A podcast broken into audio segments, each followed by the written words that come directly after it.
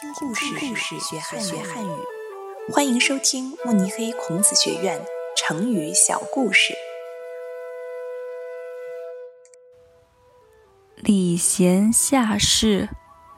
在唐朝，有一个人叫李勉，他年轻的时候喜欢到不同的地方结交不同的朋友。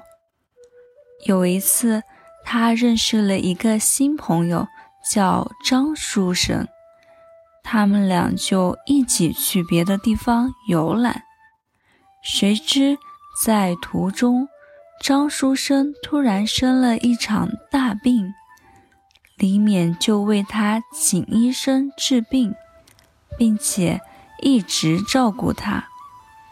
但是，张书生的病还是没有好转，在他临死前，对李勉说：“李兄，这段时间谢谢你辛苦照顾我，我死后剩下的钱财就送给你吧。”张先生去世后，李勉来到了他的家乡，把他的死讯告诉了他的家人。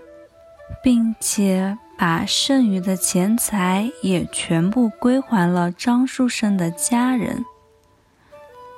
他的行为让张书生的家人很感动。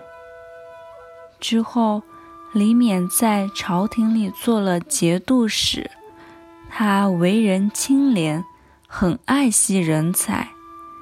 当他知道一个很有才干的县尉，被人诬告陷害，他就直接去京城面见皇帝，请求皇帝查明真相，并且重用这位人才。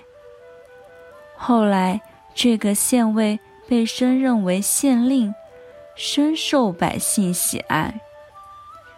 之后，李勉当上了宰相，虽然。地位尊贵，但从来不狂妄自大。他常常亲自到士兵家里慰问他们的家属，所以当时人们都夸赞李勉是个尊重他人、善于提拔人才的好官。现在，人们用“礼贤下士”来形容一个人。